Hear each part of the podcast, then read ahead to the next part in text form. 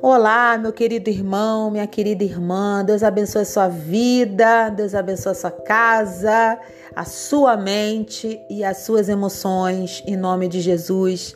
Vamos dar continuidade à leitura do livro Campos de Batalha da Mente, da autora Joyce Meyer. A dúvida é uma escolha. Cedo de manhã, ao voltar para a cidade, teve fome e, vendo uma figueira à beira do caminho, aproximou-se dela. E, não tendo achado senão folhas, sabendo que na figueira os frutos aparecem ao mesmo tempo que as folhas, disse-lhe: Nunca mais nasça fruto de ti.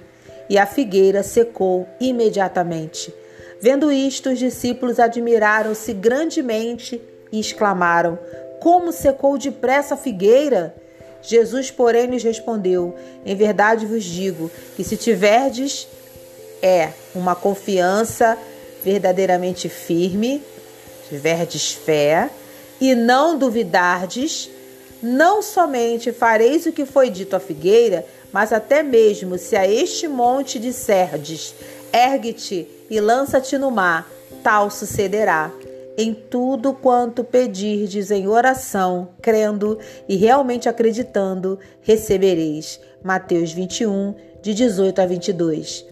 Quando seus discípulos se maravilharam e perguntaram a Jesus como ele era capaz de destruir a figueira com uma palavra apenas, em essência, ele lhes disse: Se vocês tiverem fé e não duvidarem, vocês podem fazer a mesma coisa que fiz a figueira, e outras obras maiores farão. João 14, 12.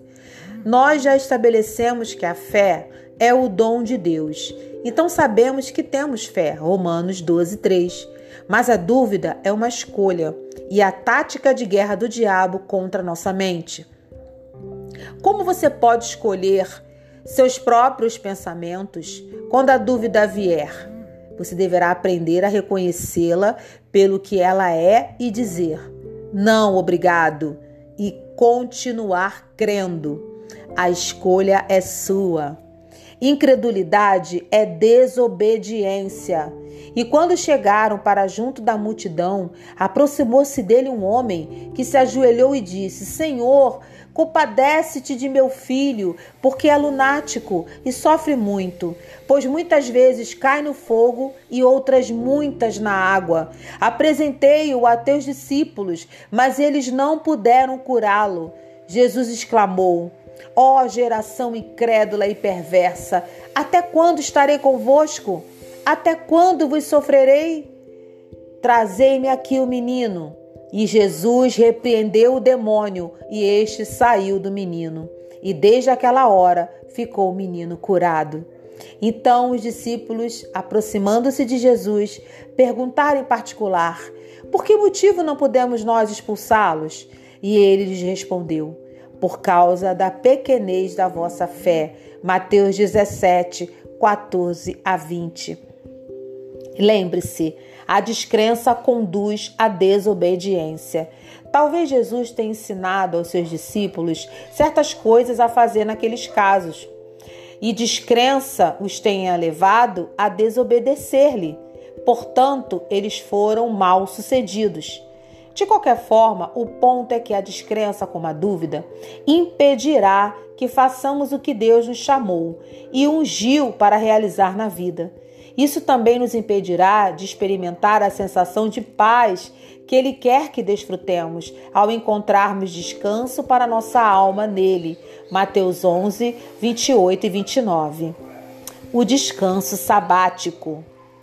Esforcemos-nos, sejamos zelosos e nos empenhemos, pois por entrar naquele descanso de Deus para conhecê-lo e experimentarmos por nós mesmos, a fim de que ninguém caia nem pereça, segundo o mesmo exemplo de descrença e desobediência, na qual caíram os que estavam no deserto.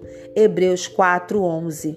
Se você ler todo o capítulo 4 da carta aos Hebreus, verá que ele está falando sobre um repouso sabático que está à disposição do povo de Deus. Debaixo da antiga aliança, o sábado era observado como um dia de repouso. Debaixo da nova aliança, esse descanso sabático aqui referido é um lugar de descanso espiritual. É um privilégio de cada crente recusar preocupar-se ou ter ansiedade.